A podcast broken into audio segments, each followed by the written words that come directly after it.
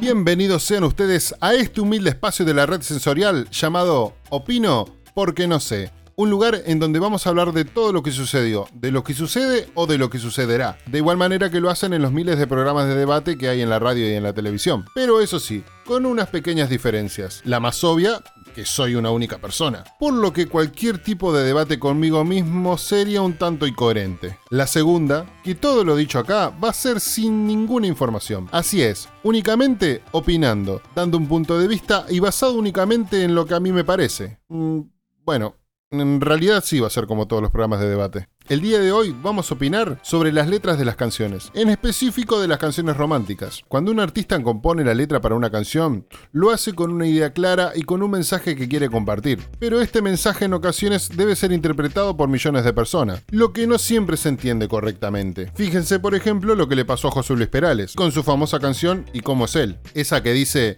¿Y cómo es él? ¿En qué lugar se enamoró de ti? ¿De dónde es? ¿A qué dedica el tiempo libre? La canción en realidad fue compuesta para Enrique Iglesias en el momento de su separación, pero él nunca la quiso cantar, lo cual es totalmente entendible. Si viene un tipo para decirte que escribió la letra de una canción de uno de los momentos más difíciles de tu vida, para que la cantes una y otra vez frente a un montón de gente, y bueno, reconozcamos que no es una propuesta muy atractiva. Pero el asunto no es ese, sino que a la canción la gente le dio otro significado. Está el correcto, que es para la mujer que se va con otro tipo, y hay otra teoría de que es la charla de un padre con su hija antes de casarse. Al principio lo negaba, pero el día de hoy el autor dice que se puede interpretar de las dos maneras, ya que en realidad es la gente la que le da el sentido a las canciones. Pero tenemos otras que aunque haga fuerza por entender el significado, no tienen nada de romántico. Por ejemplo, está la canción de Juan Luis Guerra, esa que dice, te regalo una rosa. La encontré en el camino. No sé si está desnuda o tiene un solo vestido.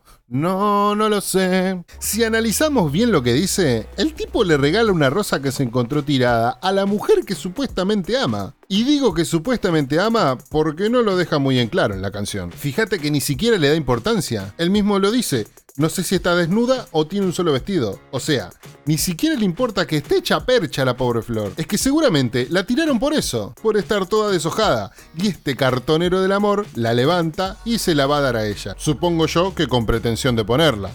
A, ver, de poner la flor en agua para que se mejore. Quizás esa podría ser una interpretación media romántica. La incoherencia en las letras está hasta hoy en día también. Esto no pasa solo con las canciones viejas, y no caigo en lo básico de las canciones de trap, de reggaetón o de Ricardo Arjona, que eso puede dar para un programa entero, sino que también en las más pop y comerciales, las cuales de por sí no deberían ser muy complicadas de entender. Pero fíjate en la canción de Tini Stuessel, que dice, y yo seré tu princesa, toda la noche yo seré tu princesa, y en el castillo nos amamos Quieres ser mi rey, lo negociamos y con un beso coronamos. Quitando lo obvio que le está ofreciendo negociar una noche con ella, o sea, hashtag prostitución, la fantasía que le propone es ser su princesa, hashtag cliché, pero también le ofrece que él sea su rey, o sea, hashtag incesto. Porque analicemos, la princesa se supone que es la hija del rey y no es otro rey del que está hablando, porque literalmente dice mi rey.